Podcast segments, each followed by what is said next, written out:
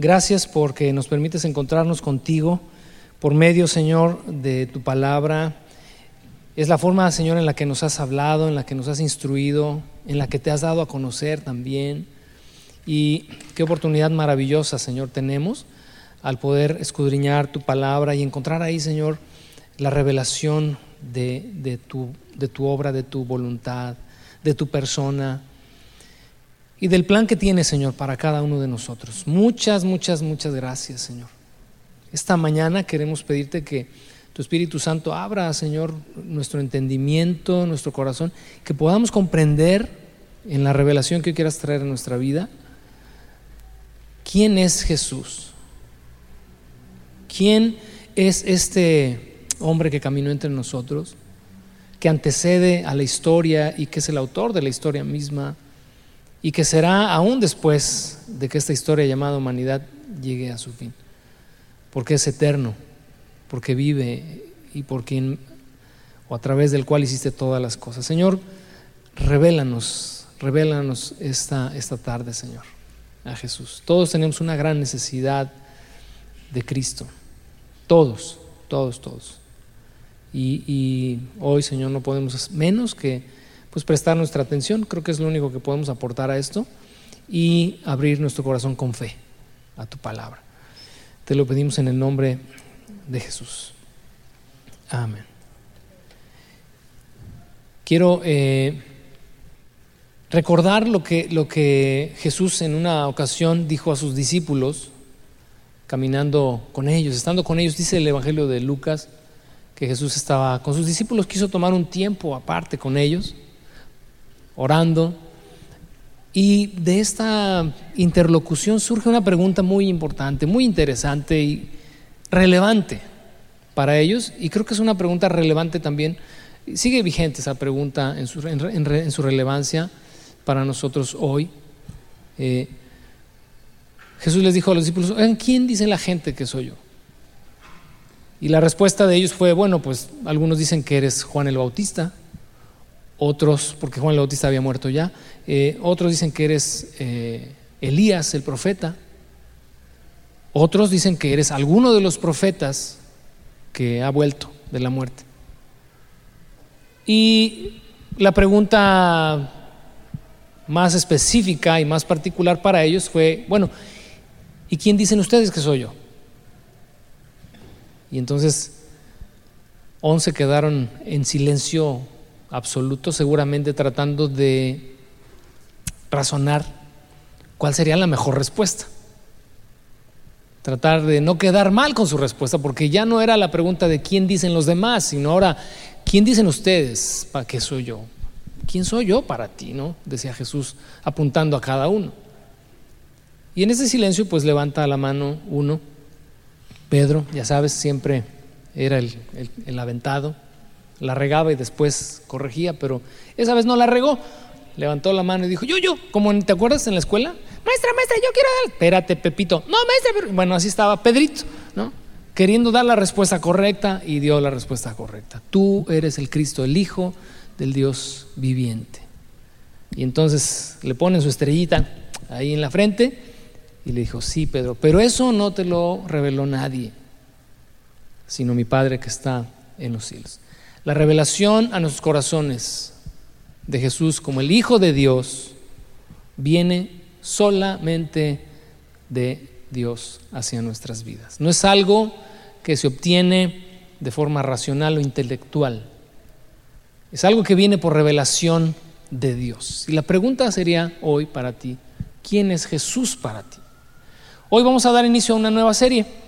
Ya nos dijo Elea hace un momento que comenzamos en, nuestro estudio, ¿verdad? Eh, semanal, virtual, a través de YouTube. Comenzamos ya con el libro de Ageo.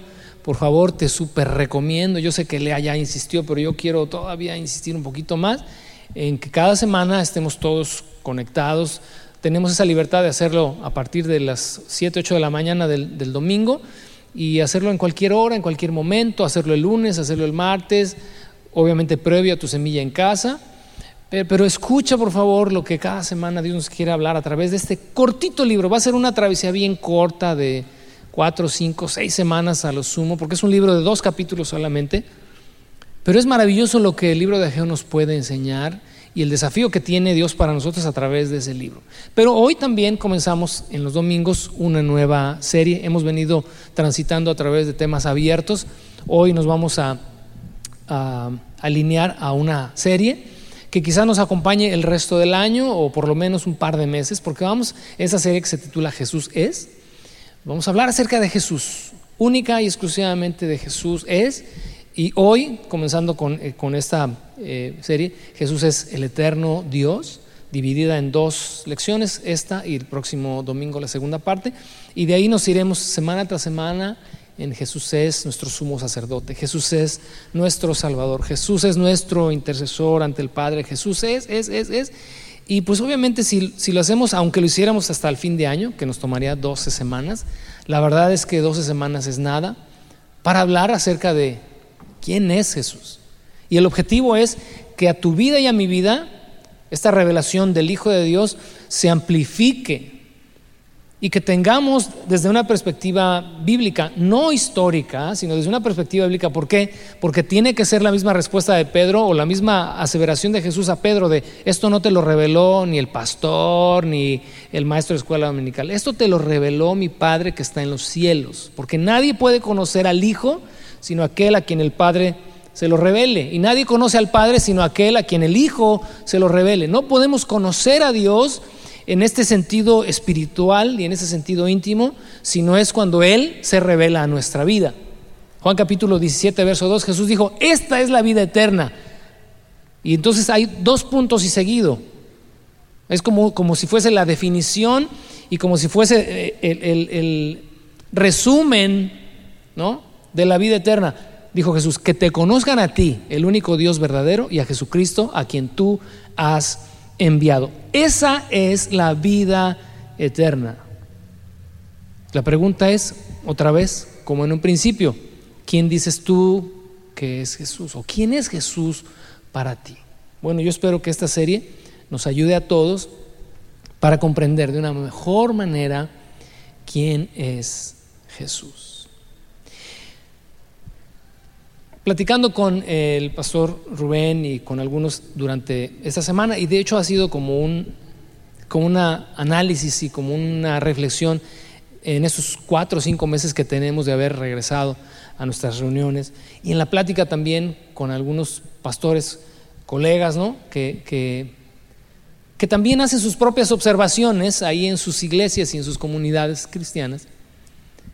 Ha sido interesante ver que esta pandemia ha traído o ha eh, generado ciertos, le llamo yo, daños colaterales, ¿no? A la iglesia en todo el mundo.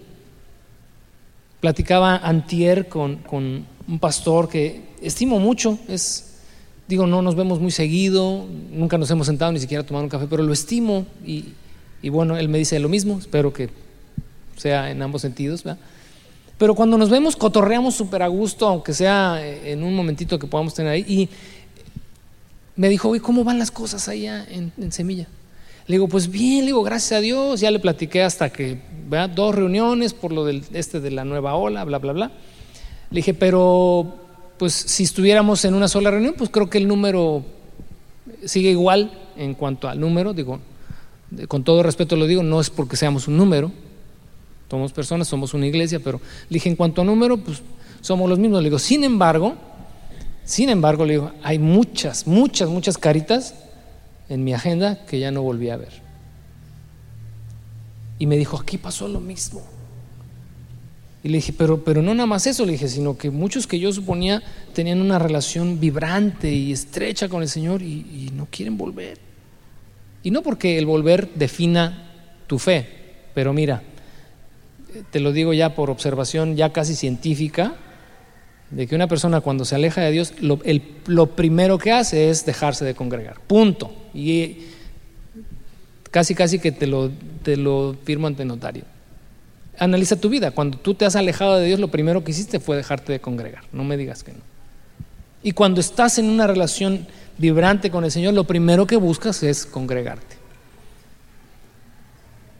Y entonces le dije, creo que esto, esto ha traído, eh, ha, dejado efectos, secuelas, así como las deja en el cuerpo, las ha dejado en el espíritu y en el corazón de muchos.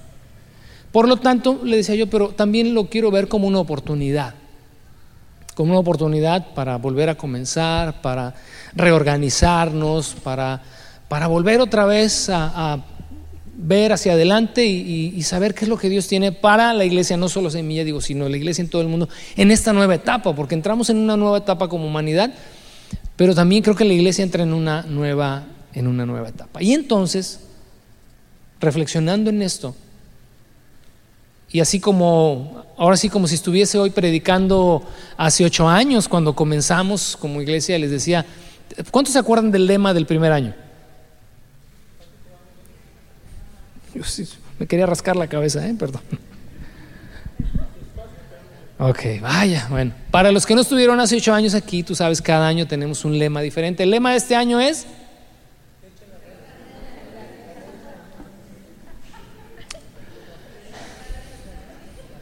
Más vale pájaro hermano. Ahí, ahí sí, ¿verdad? Todos, ahí sí. O sea, bueno, ay Señor, perdónanos, pero bueno, el lema de este año es, las redes están listas.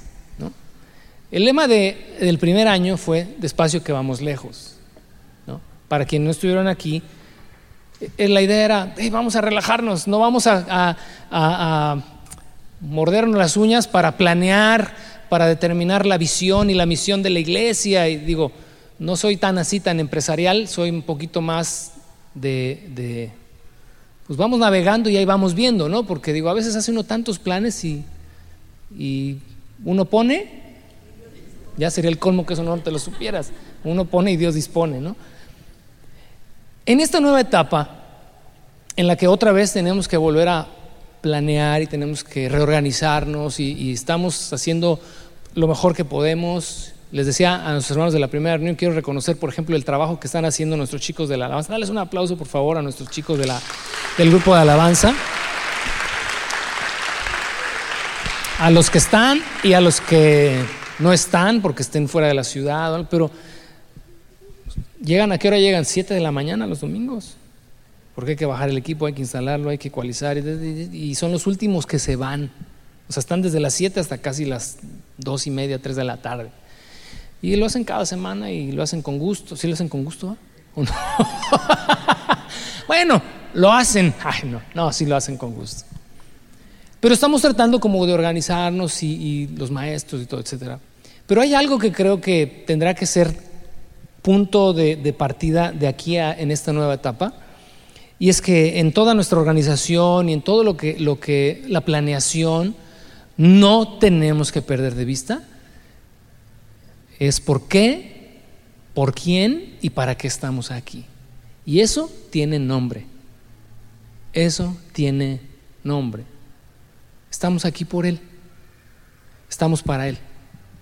Y estamos porque Él nos ha llamado, nos ha convocado. Estamos aquí por causa de Cristo. Y eso nunca tenemos que perderlo de vista. No podemos institucionalizar a una persona. Nos podemos organizar, claro. Podemos planear, claro. Pero no somos una mera institución. Somos un grupo de personas que hemos sido llamados a seguir a una persona. Así de simple y así de sencillo. El Hijo de Dios nos ha llamado y nos dice, ven, toma tu cruz y sígueme. Punto. Ese es el discipulado a lo que hemos sido llamados. Y no tenemos que perder de vista eso. Por eso, este trimestre lo vamos a usar para enfocarnos en lo que es verdaderamente importante para la vida de la iglesia. En una ocasión Leonardo da Vinci estaba, estaba pintando un lienzo en una vieja iglesia de Milán, en Italia. Y cuando pintaba este lienzo, ¿verdad? Digo, no surgió, sino que obviamente lo planeó, pero quedó este cuadro tan, tan, tan, tan, tan famoso de la última cena un cuadro que le tomó cuatro años pintar. Y entonces más, más eh, avanzó y casi terminó su obra cuando se lo presentó a un amigo. Le dijo, ven, quiero que conozcas esta obra que estoy ya casi terminando. Y entonces aquel hombre cuando vio este lienzo de la última cena quedó maravillado y asombrado. Y dijo, wow, Y dijo, ¿sabes qué? Es maravillosa. ¿Y sabes qué es lo que más me gusta de este tu cuadro? Esa copa de plata que pusiste sobre la mesa. Llamó y captó toda mi atención. Este comentario hizo que Leonardo da Vinci se molestara y regresó a su cuadro, tomó su pincel y su paleta de colores y comenzó a borrar esa copa de plata que el día de hoy no está. Digo, para los curiosos no la vas a encontrar. Y dijo, no es posible que algo capte la atención que no sea Cristo. Lo que debe llamar la atención y capturar la atención de cualquiera que ve este cuadro es el personaje central, no una copa de plata. Tú y yo estamos aquí por eso. Porque toda nuestra atención, como cantábamos hace un momento y como repetimos y repetimos, te necesito más que, más que siempre, más que nunca. Y quiero verte. Y quiero que te reveles a mi vida. Porque para algunos, tristemente, Jesús no es, que no es más que un personaje histórico. Alguien que vino hace dos mil años, pues que dicen que hizo milagros, tal vez sí los hizo, ¿no? Y fue un personaje pues ejemplar. Pero la pregunta no es esa, sino ¿quién es Jesús para ti? Por eso Pedro cuando contesta, tú eres el Cristo, el Hijo del Dios viviente. Bueno, vamos a sumergirnos en esta primera, eh, primera eh, enseñanza de esta serie. Hoy comenzamos con Jesús es el eterno Dios. Juan capítulo 1, Evangelio increíble, maravilloso. Ve por favor ahí a Juan capítulo 1 en tu teléfono, por favor, no te me pegues ahí al como que estás leyendo y estás ahí Facebook, facebookeando, por favor, tuiteando, tuiteando, ah, está re buena la enseñanza. Eso hazlo el lunes, el martes, ¿no? El Evangelio de Juan es increíble por causa de la perspectiva que nos da de Jesús. Todos los evangelios nos dan, nos dan una perspectiva hermosa, maravillosa. A mí en lo particular me encanta la perspectiva de Juan y no me canso de regresar a Juan cuando necesito ubicar mi alma y mi corazón, cuando necesito volver a echar el ancla para no perder de vista lo que es verdaderamente importante, lo que es más importante que el ministerio, lo que es más importante que cualquier otra cosa. El Hijo de Dios revelándose y manifestándose a nuestra vida. Y entonces la perspectiva de Juan me encanta por una, por una razón, que tiene que ver con, con nuestro tema de hoy. La perspectiva de Juan acerca de Jesús es como aquel que es eterno. No solamente como aquel que vino a este mundo hace dos mil años como el ungido de Dios, como el Mesías, como el Cristo, sino como alguien que existe antes de todas las cosas y que seguirá existiendo después de todas las cosas. Esta perspectiva, Juanina, es la que nos va a ayudar el día de hoy para revisar en esta una de las tantas facetas de nuestro Señor, ¿quién es Jesús? En el capítulo 1, en el versículo 1, tenemos a Juan escribiendo lo siguiente que de alguna manera traza el sentido y, la directriz de todo, de todo su evangelio. Dice, en el principio la palabra ya existía. En el principio, la palabra ya existía. Estoy leyendo la nueva traducción viviente. Si tú estás leyendo la Reina Valera, bueno, en el principio era el verbo. En el principio la palabra ya existía. Cuando Juan habla del principio, está llevando el pensamiento de sus lectores al momento en el que las cosas comenzaron a ser creadas. No habla del principio antes de la creación, no va hasta allá, por causa de que está escribiendo a personas como tú y como yo, que vivimos en un mundo que tuvo un inicio y que tendrá un final. Nuestra vida está enmarcada en, en esta línea recta de aquí comienza y aquí termina tanto la, humanidad y tanto el, mundo como lo conocemos está enmarcado en eso. Romanos eh, capítulo 9, 10, por ahí me parece, 8 creo, habla acerca de eso. La creación fue sujeta a vanidad, algún día será liberada, pero está enmarcada en, tuvo un inicio y tendrá un final. Nuestra vida está enmarcada igual. ¿No? Cada vez que presentamos un niño me encanta, ¿por qué? Pues porque está comenzando una vida, pero esa vida tiene fecha de caducidad y también hemos ido a funerales, pues para eso, para celebrar la vida y para dar fin a un momento en el tiempo y esa persona dejó de existir, así como tú y como yo que tenemos, yo siempre digo en la nuca porque nadie lo puede ver, ahí tenemos nuestra fecha de caducidad como las tarjetas de crédito. Un día pues, termina la canción en línea recta, ¿no? Empezamos, terminamos. Pero y entonces en este mismo pensamiento Juan escribe, allá en el principio, cuando las cosas comenzaron, dice, la palabra ya existía. ¿Por qué, él, ¿Por qué menciona Juan o por qué Juan se refiere a Jesús como la palabra o como el verbo? El término logos en, griego define la expresión de un pensamiento.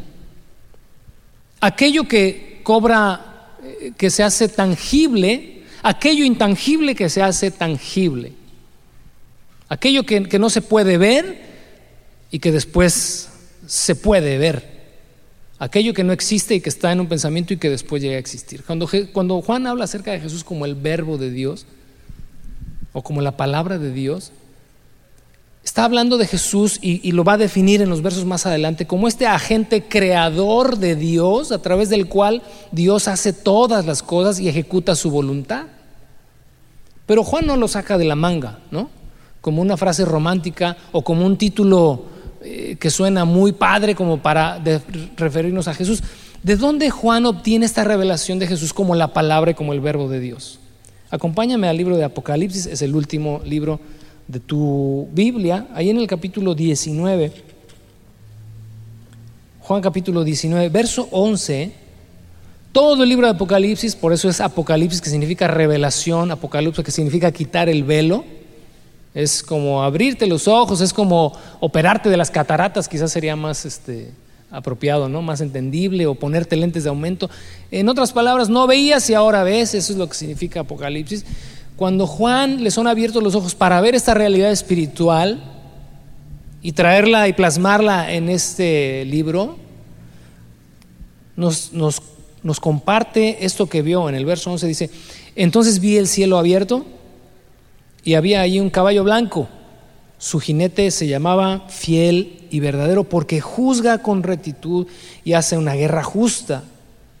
Sus ojos eran como llamas de fuego y llevaba muchas coronas en la cabeza. Tenía escrito un nombre que nadie entendía excepto él mismo.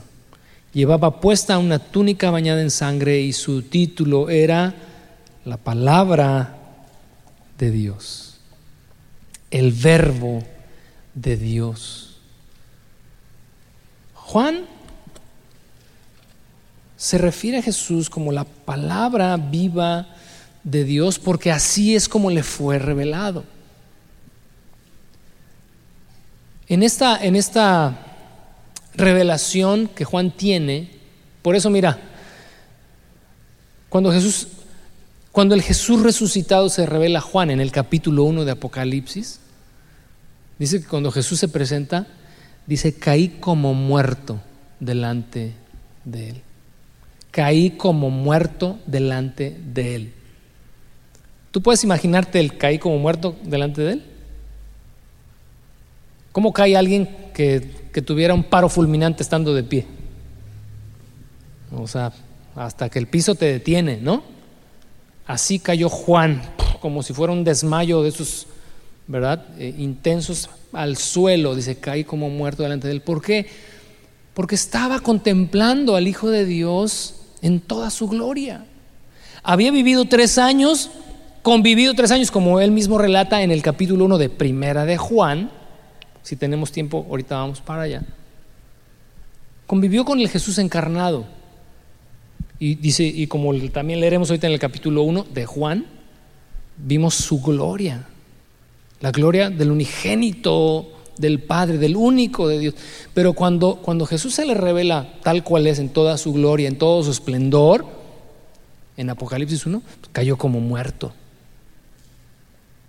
Por eso la perspectiva de Juan acerca de Jesús que yo espero sea la que tú y yo podamos ir enriqueciéndonos y de la que podamos alimentarnos en este trimestre, este último trimestre de este año. Tiene que, tiene que ser así, tiene que ampliarse, porque si en tu mente y en tu corazón Jesús es nada más, eh, pues el niño de Belén, ¿no? Y ya viene Navidad y pues, ay, el niño de Belén y, y los pesebres, ¿verdad? Se ve lindo, se ve bello. No, estoy, no tengo nada contra los pesebres. Pero si nuestra, nuestra concepción de Jesús el Hijo de Dios y su revelación hacia nosotros siempre está solamente ahí, o está en un crucifijo, sufriente, o si simplemente en tu corazón está como, como un personaje histórico, ¿no? Que sí, son muchas cosas y wow, qué maravilloso, pero no se te ha revelado en, en su realidad. Necesitamos avanzar en ello. Necesitamos crecer en ello porque Jesús es el eterno Dios. Y entonces fíjate, regresando ya a Juan 1, dice, en el principio la palabra no comenzó a existir, ni tampoco se programó su futura existencia. La palabra, repítelo, repítelo porque el calor este nos duerme. Si yo estuviera ahí sentado, yo me estaría durmiendo, ¿eh? no, creas que te juzgo, yo también me duermo. Este calorcito está medio fuerte, ¿verdad? Y hoy me traje esta de franela, que no sé cómo se me ocurrió. Y luego con estos que parecen, me siento como pollo de rosticería.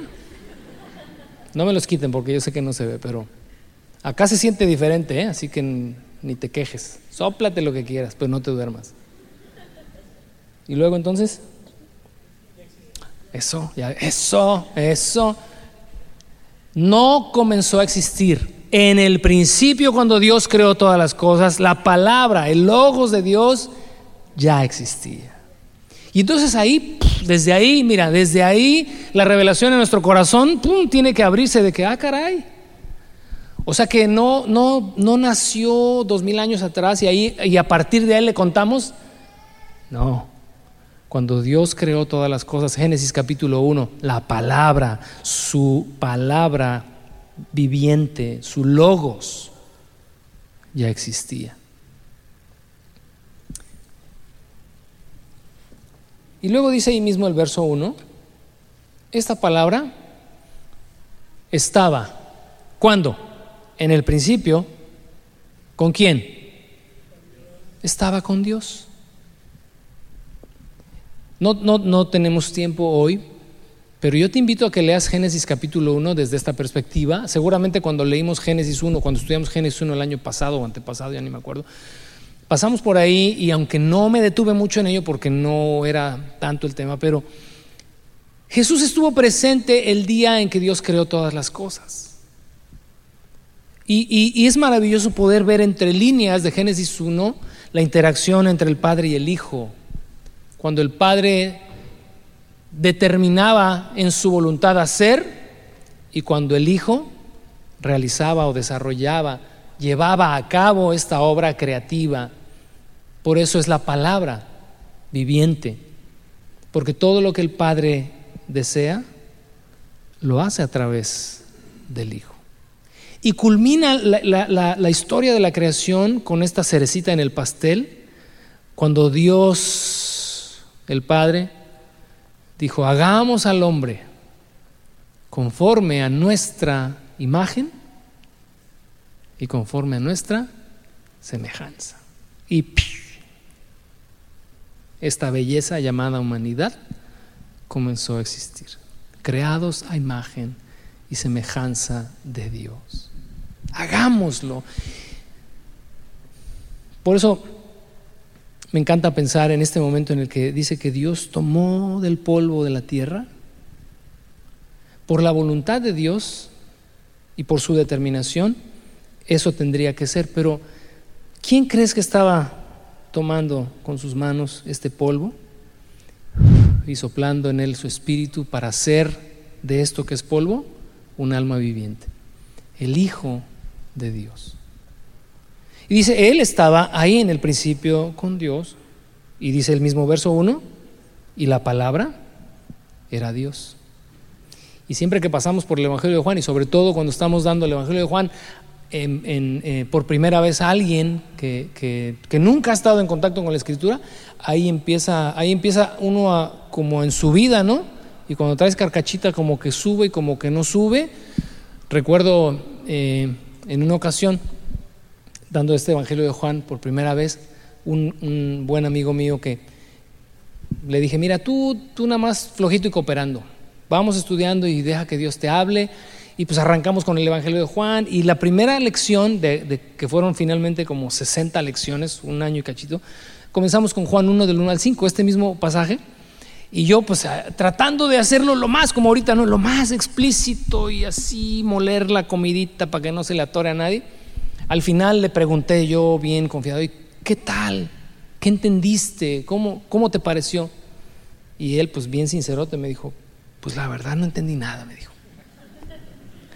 Pero pues aquí vamos a seguirle, ¿no? Y así continuamos por 60 meses, 60 este, semanas, perdón, 60 meses, ¿no? 60 semanas, pero cuando uno llega a este punto de cómo, cómo, cómo, cómo que la palabra estaba con Dios y la palabra era Dios, Jesús es uno con el Padre, pero no es el Padre. Y para, para quienes abrazan, hay muchos creyentes que abrazan la teología unitaria, se llama unitaria porque consideran que no solo el, no el Padre está en unidad con el Hijo, sino que el Padre es el Hijo y el Hijo es el Padre. Y yo pues tengo un conflicto tremendo con eso, porque cuando les pregunto, simplemente digo, o sea que cuando Jesús estaba entre nosotros, ¿es el Padre encarnado? Sí, es el Padre encarnado. Digo, entonces cuando Jesús oraba, ¿a quién oraba? Hijo, te, te sacan una, así como te llevan, te marean para traerte el, pues, y entonces le digo, cuando, cuando hubo una voz del cielo que dijo, este es mi hijo amado en quien tengo complacencia, pues también te sacan otro rollo. Jesús no es el Padre, pero es uno con el Padre. Y Jesús es Dios. ¿Sí? Y si no, pues pues luego me preguntas. Y Juan entonces, fíjate, nos, comienza a llevar a esa, a esa reflexión. Él estaba ahí, el Padre a través de él hizo todas las cosas, pero Él es Dios. En el concepto judío acerca del Mesías, que para ellos está todavía en espera, compartimos algunas cosas en cuanto a esta fe en el Mesías para nosotros ya eh, manifestado, para ellos por manifestarse, compartimos que es el ungido de Dios, el Mesías, el que Dios envía, pero lo único que no compartimos es que el judío considera que cuando el Mesías venga, sí viene de parte de Dios, es ungido por Dios, pero es nacido de hombre y de mujer. Es decir, que es un ser humano seleccionado, apartado, como tú quieras, pero es un ser humano 100%, no eterno. Jesús fue a la cruz precisamente porque se ganó este odio de los judíos. Porque decía, ¿cómo te dices tú que viviste antes de Abraham? No tienes ni 30 años y dices que, que eres antes de Abraham. De hecho, el resto del capítulo 1, Juan dice que dio testimonio de él, dice, porque él era antes que yo, él existe antes que yo, él es antes de todas las cosas.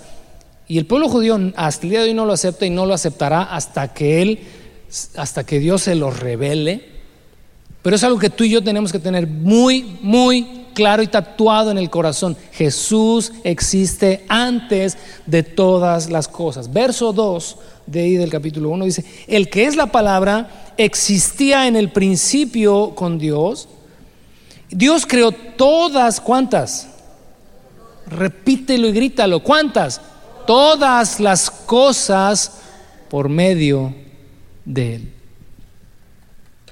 Y nada fue creado sin Él. Quiero que observes aquí dos absolutos. Todo y nada. Todo y nada. No hay una sola cosa, por lo tanto, o sea, la, la, la conclusión de estas premisas es que Dios no ha creado nada fuera de su Hijo. Todo lo ha creado a través de Él. Y entonces reafirma en esta segunda premisa que confirma la primera, nada ha sido creado sino a través de Él. Colosenses capítulo 1, vamos de volada, Colosenses.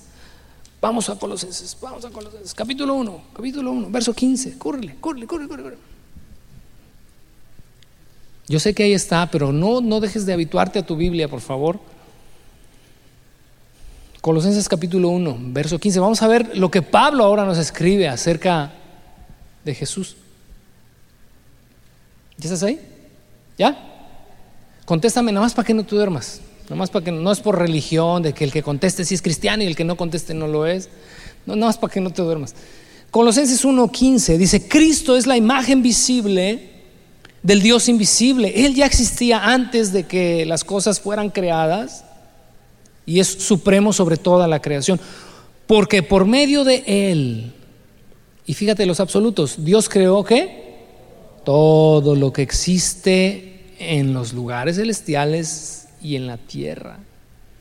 Hizo las cosas que podemos ver y las que no podemos ver, tales como tronos, reinos, gobernantes y autoridades del mundo invisible. Todo fue creado a través o por medio de Él y para Él.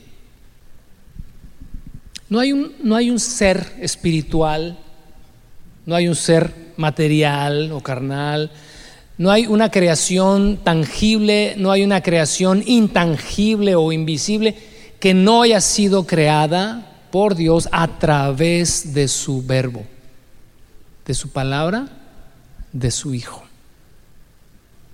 Y lo más maravilloso de todo esto es que todo lo que Dios creó, y espero que también se te abra pum, otra, otra revelación ahí en tu corazón y en tu mente, todo lo que Dios creó lo creó por, para Él. Y me encanta de verdad reflexionar en ello porque sí es cierto que la creación es hermosa, ¿no? ¿Cuántos de ustedes les gusta, digo, no tenemos quizás mucha oportunidad de conocer todo el mundo, ¿verdad? Pero ahí está el National Geographic, ¿no? Y el, internet que no se raja y los, reportajes y los documentales de la maravillosa creación. Es hermoso, por donde la veas, dime, dime sí o no, por donde la veas, es hermoso, es increíblemente perfecto. Y uno, pues de repente se deja chiquear, yo me dejo chiquear y digo, ay Señor, ¿por qué lo hiciste bello? No? Pues, pues para el deleite de nuestros, de estos dos pequeños miembros, ¿verdad? Llamados, llamados ojos.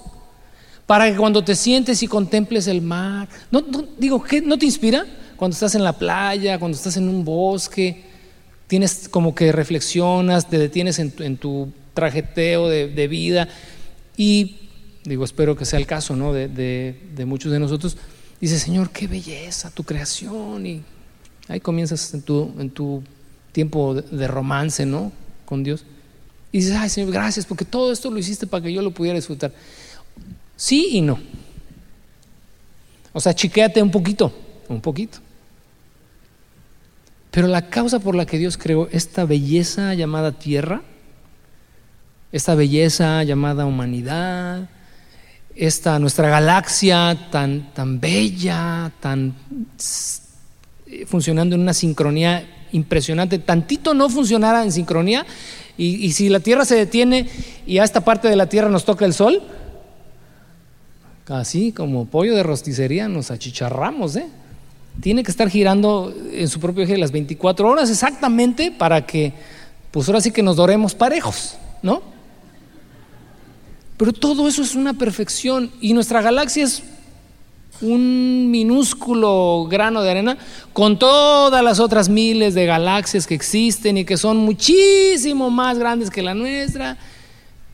Mira, de verdad que, o sea, somos, como dijera este José Alfredo, no somos nada. O no sé si fue José Alfredo, pero no me importa si me equivoco. Pero todo eso que Dios creó, y, eso es lo que, lo que se ve y lo que, lo que sabemos, pero en lo espiritual también serafines, ángeles, y, todo lo que no sabemos o no conocemos, dice, todo lo creó a través de Jesús. Jesús fue el medio a través del cual Dios crea todas las cosas, pero la causa por la cual Dios creó todo eso es para su Hijo. Así que chiqueate, pero un poquito. Porque cuando Dios hizo todo, dijo, para Él. Quiero que hagas esto, pero es para ti. Te lo quiero dar a ti. ¿Que ¿Te acuerdas cuando, cuando esta voz, cuando Jesús es bautizado, se abren los cielos? ¿Y qué fue lo que se escuchó? Este es mi Hijo amado, en quien tengo complacencia. Escúchenlo a Él. Escúchenlo a Él. Él es la niña de mis ojos. Yo ya, ya, ya me pongo más romántico, pero Jesús es la niña de los ojos de Dios. No hay nada más amado para Dios que su Hijo. Nada más amado para Dios que su Hijo. Y eso nos, nos tiene que llevar obligadamente a, a, a Juan 3:16 a entenderlo desde otra perspectiva. Porque de tal manera amó Dios al mundo que dio lo que más ama. Lo que más ama a su Hijo. Porque todas las cosas que Dios creó, visibles o invisibles, las hizo por medio de Él, pero las hizo también para Él. Para Él. Es, Él es su deleite. Él es su deleite. Por eso cuando Jesús aboga por nosotros, es una causa ganada, maestro. Discúlpame por lo de maestro. Pero se me salió el, el CP. Es una causa ganada. No hay petición que el hijo no ponga delante de su padre que el padre no conteste. Por eso Jesús, por eso, perdón, por eso Dios, digo, ya hablaremos, porque en esta serie de Jesús es, Jesús es, hablaremos de Jesús es nuestro sumo sacerdote, ya llegaremos allá, pero te doy nada más una probadita para que quieras volver. Cuando Jesús le presenta un caso al Padre, y le dice, Señor, pues ni modo, te sentaste aquí, David, eh? sorry, los que sientan enfrente les toca. Señor, esta causa que David me ha presentado la quiero poner delante de ti. ¿Tú crees que el padre le va a decir al hijo que no? Pero ni de chiste ni de broma. Ni de chiste ni de broma. Él es nuestro sumo sacerdote, nuestro intercesor. O sea, tiene que crecer nuestro entendimiento. Termino Colosenses 1 en el verso 17. Dice, Él ya existía antes de todas las cosas y mantiene unida a toda la creación. ¿Qué significa que la mantiene unida? Otras versiones la, lo expresan como sostiene toda la creación. Bueno, porque Él es la vida. Jesús es la vida. Y si tú y yo respiramos, y si las plantas crecen, y si los árboles crecen, y si, y si, el, y si el universo tiene vida, porque el universo tiene vida, y si los planetas giran, de un lugar tomamos todos, ¿no? ¿O no? Digo, si yo te digo, no, este foco no, no, no, está conectado a nada, no tiene ningún cable, la energía se produce ahí solita, ¿qué me dirías? Que no, esto enciende porque viene desde uf, Rosarito, debe todo saber desde dónde viene, dónde se inicia la energía y hasta que termina aquí o en tu casa en el refrigerador. Todo lo que, lo que tiene vida está relacionado, está íntimamente ligado a aquel que es la vida. Regresamos a Juan, rápidamente regresamos a Juan. Y es precisamente lo que dice el verso 4. La palabra le dio vida a todo lo creado. Y su vida trajo luz a todos. ¿Cómo comenzó ¿Cómo comienza Génesis 1? A ver. Muy bien, chiquitos, vamos bien. En el principio creó Dios los cielos y la tierra. Y la tierra estaba desordenada y vacía. Y las tinieblas estaban sobre la faz del abismo. Pero cuando el Hijo de Dios viene y Dios comienza su determinación de crear a través de Jesús, la luz vino al mundo. La luz, dice el verso 5, brilla en la oscuridad. Y la oscuridad jamás podrá apagarla. Hace dos mil años Jesús se nos reveló, se nos manifestó. Y mira, si el mundo siguiera girando otros dos mil años, dudo mucho, pero si siguiera girando otros dos mil años, se seguirá predicando este Evangelio. Y se seguirá hablando de Jesús, el Hijo de Dios. Y Él seguirá revelándose a quien Él se quiera revelar. y se le seguirá conociendo por los siglos de los siglos. Amén. Porque las tinieblas no pueden apagar la luz. Es un principio físico que se deriva de un principio espiritual. Si tú enciendes una luz, no hay oscuridad que permanezca. Eso es, ¿verdad? Si tú llegas a tu cuarto en la noche y enciendes la luz, ¿has visto alguna vez que las tinieblas se, se aferren a tu habitación cuando has encendido la luz? Es, es, curioso, ¿eh? De verdad es curioso esto que, que, hacemos quizás tan comúnmente, pero, pero haz este ejercicio, llega hoy a tu casa y ve la oscuridad. Ve la oscuridad. Y luego enciende la luz. Te va a regañar tu mamá si estás haciendo eso, ¿eh? ya sabes. No, Cierra la puerta para que no vea. Pero enciendes y ¿qué pasa con las tinieblas?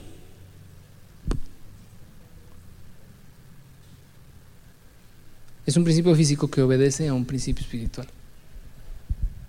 ¿Cómo está tu vida en relación a la revelación que tienes del Hijo de Dios? ¿Lo ves a oscuras o ha iluminado tu corazón y tu espíritu? Para muchos, indistintamente de que estés en una iglesia o no lo estés, eso no es determinante. Para muchos Jesús es filosofía de vida un cambio de religión. Pues es que antes era aquello y ahora ya soy cristiano. Como si hubiese sido nada más el cambiarte de calcetines. O cambiar en, tu estilo. No, pues es que antes yo vestía rockero y ahora visto vaquero. La vida cristiana no es simplemente un cambio de ropa, no es un cambio de filiación eh, religiosa, es el encuentro con una persona. Es el encuentro con una persona. Por eso, eh, por eso nos llaman así cristianos. Porque hemos, en teoría, hemos decidido, como si, como si decidiéramos, pero bueno, hemos sido llamados, hemos sido invitados a seguir a una persona. ¿Qué es Cristo para ti? ¿Quién es Cristo para ti? Si, si el Señor se parara hoy aquí y nos hiciera la misma pregunta, ¿quién dice la gente que soy yo? Pues rápido contestaríamos, no, pues unos dicen que esto y que aquello. Pero ok, pero si la pregunta fuera para ti, ¿y quién soy yo para ti? Esto no es un asunto intelectual, es un asunto de revelación. Y, y, yo he estado orando y seguiré orando para que este trimestre, ¿no? Que estaremos hablando acerca de Jesús, no sea un asunto racional, que no sea un asunto de, ah, pues no sabía y ahora ya lo sé, y pues nada más, ya lo sé, ahora ya sé que Jesús pues es eterno, punto. Sino que sea una revelación y ya no, no, nadie te la puede dar, yo no te la voy a dar, que Dios revele a tu vida a su Hijo. Porque nadie conoce al Hijo sino aquel a quien el Padre lo quiera dar a conocer. No es un asunto de iniciativa humana. Tenemos que responder con fe cuando Él se quiera revelar a nuestra vida. Quiero terminar con esto. En el Evangelio de Lucas, ya sé que se los he repetido hasta el cansancio, para los que ya tienen aquí ocho años, pues ahí me disculpan, pero pues son mis pasajes favoritos de la Biblia.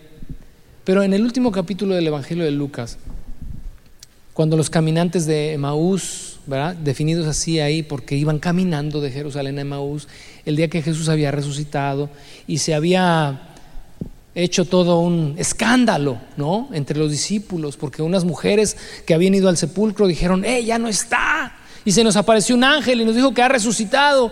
Y fueron y se lo contaron a los discípulos. Y entonces Pedro y Juan corrieron a la tumba y se encontraron solamente los lienzos pero estos ni se enteraron y entonces iban caminando en Maús estos dos discípulos y Jesús, pasaje maravilloso, comienza a caminar con ellos. Pero sus ojos estaban velados. Porque estaba con ellos, pero ellos no le conocieron. Y, y a veces supongo que muchos de nosotros así andamos en nuestro caminar con Cristo. Él anda aquí al lado, pero no lo identificamos. Pensamos que es un forastero, eh, un buen acompañante, un buen acompañante en el camino, ¿no? Alguien que me enseña cómo ser mejor persona, ten cuidado de que tu vida cristiana se defina por eso. Es que aquí aprendo a ser una mejor persona. No, olvídate. Olvídate. Aquí no aprendo, no, o sea, no venimos a eso. No venimos a aprender cómo ser mejores personas. Venimos, venimos aquí porque fuimos llamados a seguirlo, a seguirlo y entregarle la vida y el alma, porque Él es el único que nos da promesa de vida eterna y el único que tiene la capacidad de darnos vida eterna porque Él es la vida. Así de sencillo. Pero no lo reduzcas a una filosofía de vida. Obviamente nos enseña cómo vivir, pero eso no vino a morir para enseñarnos cómo vivir. ¿eh? Si hubiese querido enseñarnos cómo vivir, pues nada más nos hubiera reafirmado la ley. ¡Ey! Pongan atención a lo que está escrito. No, vino a dar su vida por nosotros porque somos incapaces. Tú eres incapaz, yo soy incapaz de ser la persona que tendríamos que ser. Entonces, el cristianismo es una persona, no una filosofía de vida. Pero entonces va caminando con ellos, ellos no, no saben quién es Él y ellos le dicen pues cómo se sienten y Jesús los comienza a escuchar y entonces los comienza a exhortar, quizás como nos está exhortando esta mañana, hey, no sean incrédulos, está escrito esto y esto y esto y esto y esto. Y el, el corazón de ellos comenzó a latir fuerte, así, así lo expresan ahí, comenzó a latir fuerte, como quizás está hoy el tuyo latiendo, porque algo, algo Dios te está hablando. Y cuando llegan al lugar donde estaban, Jesús hace como que va más lejos, ellos insisten que se quede, se queda con ellos. Y entonces viene lo que representa la vida cristiana, la comunión a la que fuimos llamados tú y yo para tener con Él. Y eso, hablo, eh, eso lo hablo también en el programa de hoy de YouTube, en el libro de Ageo, no te lo pierdas porque hablo acerca de eso, de la comunión necesaria con el Señor. A eso fuimos llamados tú y yo. Y entonces Jesús tiene comunión con ellos, por eso se sienta a la mesa con ellos. Eso es lo que hace la diferencia entre un creyente y otro el que está teniendo la comunión con el Señor y el que a los ojos le han sido, le han sido abiertos hacia a la realidad de quién es Jesús y el otro que pues lo trae como, como compañero nada más de camino. Dice que cuando partió el pan lo bendijo y los ojos, dice, les fueron abiertos. Los ojos les fueron abiertos. Iniciativa divina. Pero la pregunta es, pero bueno, si entonces es iniciativa divina, ¿cómo puedo hacer para que el Hijo de Dios se revele a mi vida? Regrésate unos versículos antes en ese episodio y Jesús hace como que va de largo. Bueno, pues ya me voy con permiso y como que comienza a caminar. ¿Y qué hicieron estos dos? Insistieron, no te vayas, no te vayas, quédate, no te vayas, no te vayas. Lo que nos estás diciendo hace que el corazón me lata fuerte, no te vayas, no te vayas. ¿Y qué hizo él? Dijo, bueno, ya que insisten, me quedo. ¿Qué oportunidad se habrían perdido? No te pierdas esa oportunidad de que el Hijo de Dios se revele a tu vida en toda su plenitud. Ponte de pie. Vamos a, vamos a orar.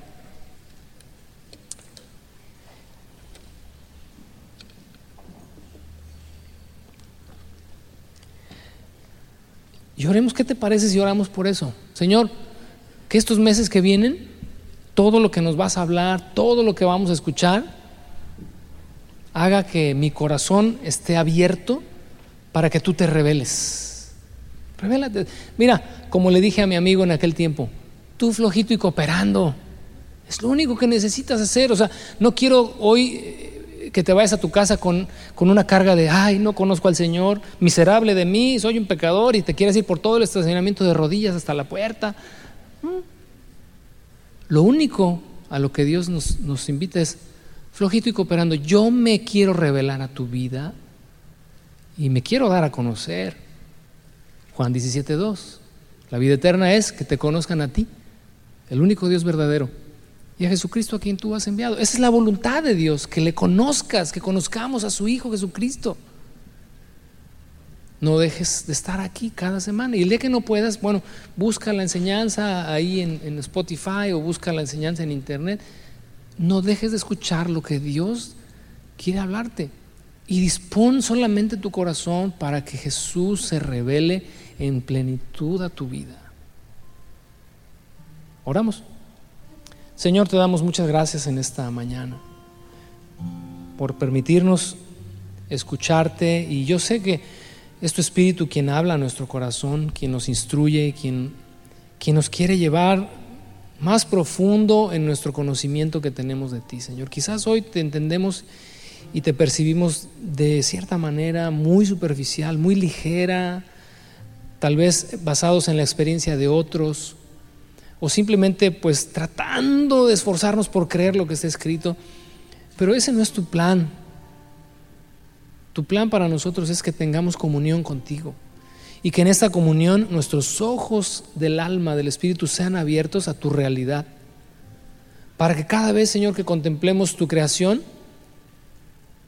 nunca, nunca, nunca, nunca la veamos aislada de tu gran y maravilloso poder, de tu gran y maravilloso amor, de tu perfección y que cada vez que veamos tu obra en nuestras vidas y que cada vez que salgamos a trabajar y que cuando podamos respirar y cuando podamos tener comida delante de nosotros, todo, todo eso siempre nos conecte a esta realidad de que eres un Dios magnífico, que va mucho, mucho más allá de nuestra razón, de nuestro entendimiento, pero que se está revelando continua progresivamente a nuestras vidas. Yo te pido, Señor, por cada corazón aquí, que sigamos creciendo, Señor, en esta revelación de tu Hijo Jesucristo, porque por eso estamos aquí. Y para eso estamos aquí, para darte la gloria, la honra, la alabanza, el reconocimiento a aquel que es eterno aquel que es antes de todas las cosas y que es después de todas las cosas. Porque de Él y por Él y para Él son todas las cosas. Por los siglos de los siglos. Amén.